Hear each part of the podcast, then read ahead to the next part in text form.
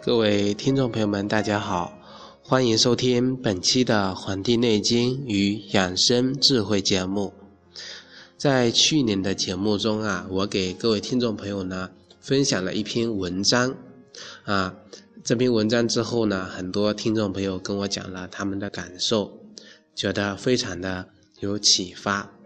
今天啊，我给各位听众朋友再分享一篇关于我们本身。跟与我们生命有关的一篇文章。一位美国的教师啊，在中国的一家医学院中呢，讲了这样的一个故事。他说，在暴风雨后的一个早上啊，一个男士呢在海边散步，注意到沙滩的浅水洼里啊，有许多被昨夜暴风雨卷上岸来的一些小鱼。这被困的小鱼啊。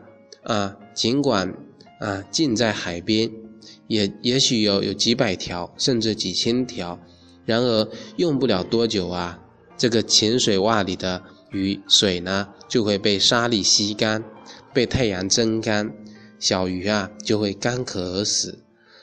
那么这位男士呢，突然发现海边有一个小孩啊，小男孩啊，不停的从这个浅水洼里面呢。捡起小鱼扔回大海，这位男士呢，禁不住的走过去，说：“孩子，这水洼里面啊，有几百条、几千条的小鱼，你救不过来的。”小孩子说：“我知道。”小孩子头也不回的说，然后那位男就是说：“那你为什么还在这里扔呢？谁在乎呢？”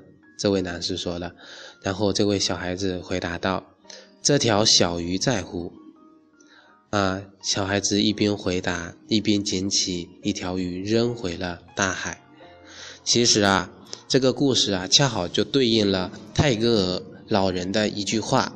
他说：“教育的目的啊，应当是向人们传送生命的气息。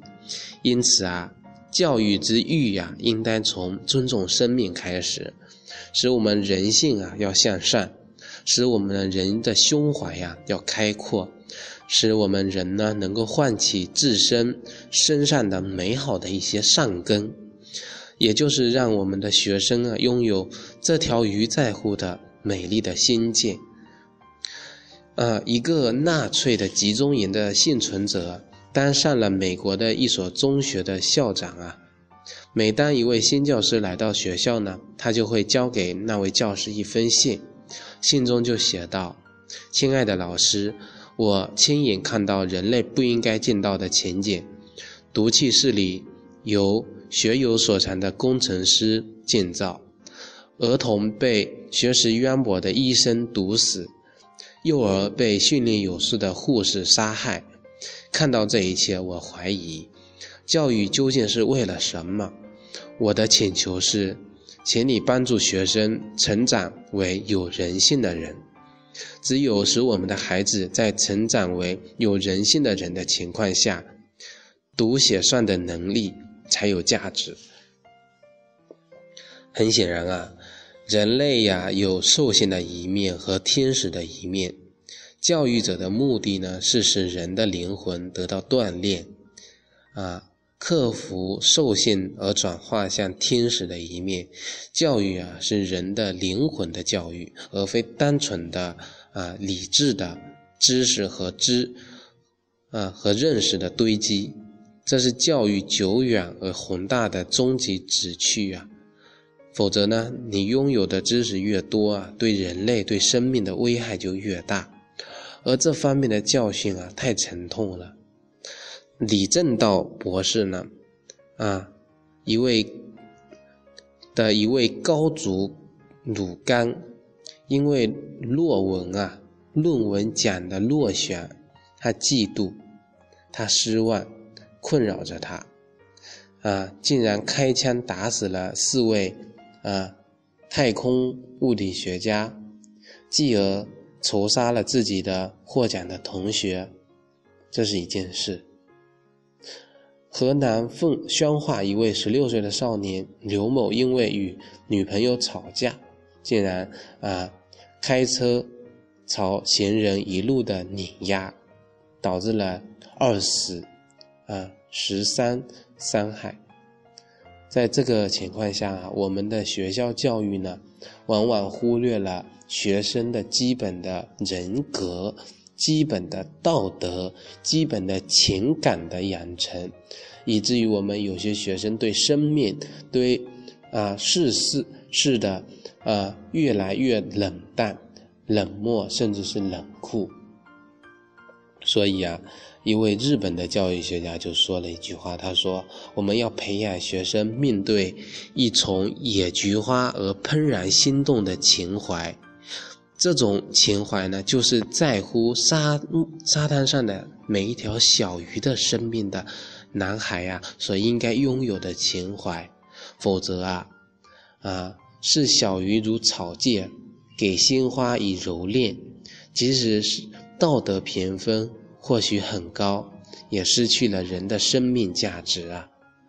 对人的尊重，对宇宙的敬畏，最基本的就是尊重生命的存在，知晓生命的不可重复性。